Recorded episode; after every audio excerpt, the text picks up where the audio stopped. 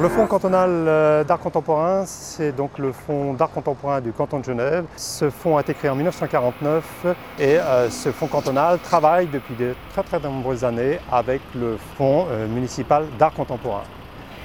nous nous trouvons ici à Plein Palais pour un projet d'envergure qui a été initié en 2005 et il s'agit pour la ville et l'État d'investir le territoire public euh, ce qu'on appelle euh, l'art public.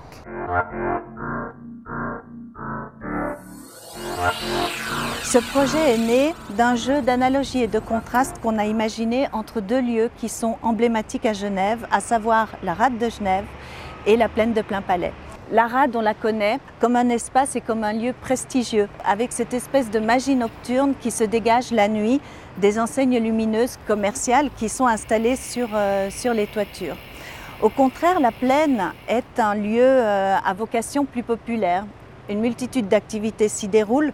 L'idée de ce projet était donc de transposer les enjeux commerciaux et publicitaires des enseignes lumineuses en enjeux artistiques et qui constitueraient des messages ou des signes qui seraient adressés directement à la population, aux usagers de la plaine, aux habitants de la plaine. Donc l'année dernière, on a inauguré les deux premières enseignes lumineuses qui sont le fait d'artistes genevois, donc puisqu'il s'agit de Jérôme Lebas et de Sylvie Fleury. Donc là, il s'agit d'une artiste française, Dominique González Forster, et d'un artiste allemand, Christian Jankowski. Ce projet n'aurait évidemment pas été possible sans le soutien des propriétaires d'immeubles.